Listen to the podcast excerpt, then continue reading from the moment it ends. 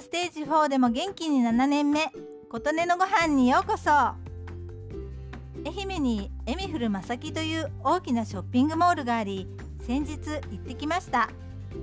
ショッピングモールに行くのは10年以上ぶりです。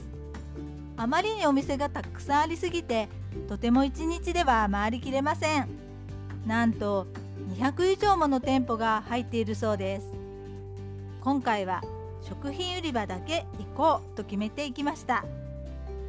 食品売り場に着くまでもいろいろなお店を通ります。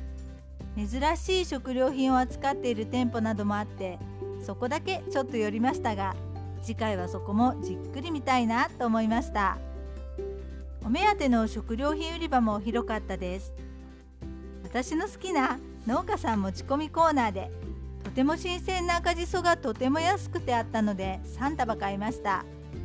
七折れ梅の梅干し 2kg 分のお水が上がってきているのでそこに1束ずつと残り1束は赤じそ酢用に煮詰めて冷凍庫に入れました。とても良い赤じそだったのでもっと買ってくればよかったなと思いました。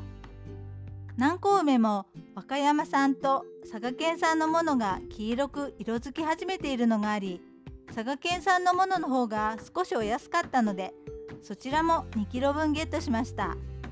これは梅干しにします。もう少し追熟させようと新聞紙を広げ日の当たらないところに出しておきました。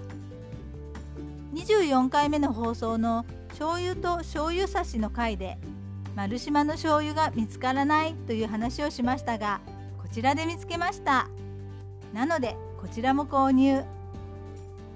国産小麦で作られているバゲットが半額になっていたのでこちらも購入。普段あまり買いませんがパンを買うなら余計なものが入っていないバゲットを買います。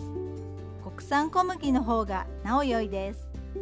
こちらは切り分けて冷凍しておきました。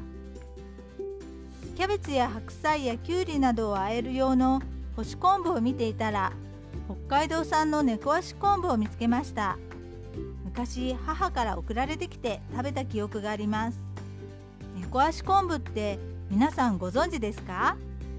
根の部分が猫の足に似ていることから猫足昆布という名前になったと言われています。生産量が少量で希少な昆布で普通の昆布の10倍も粘り気があるそうです。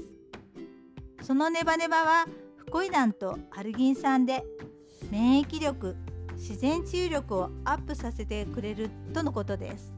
またフコキサンチンが含まれていて抗酸化作用もあるとのことです。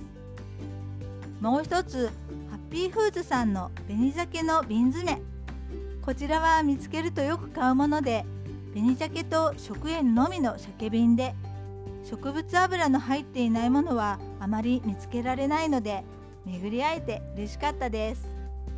お店によって商品のラインナップが違ってここのお店ではこれあちらではこれとお気に入りのものを見つけています。欲しいものを求めてあちこち巡るのは大変でもありますがこれこれというものに出会えた時の嬉しさもあります。今回はエミフルまさきで買ったものについてでした。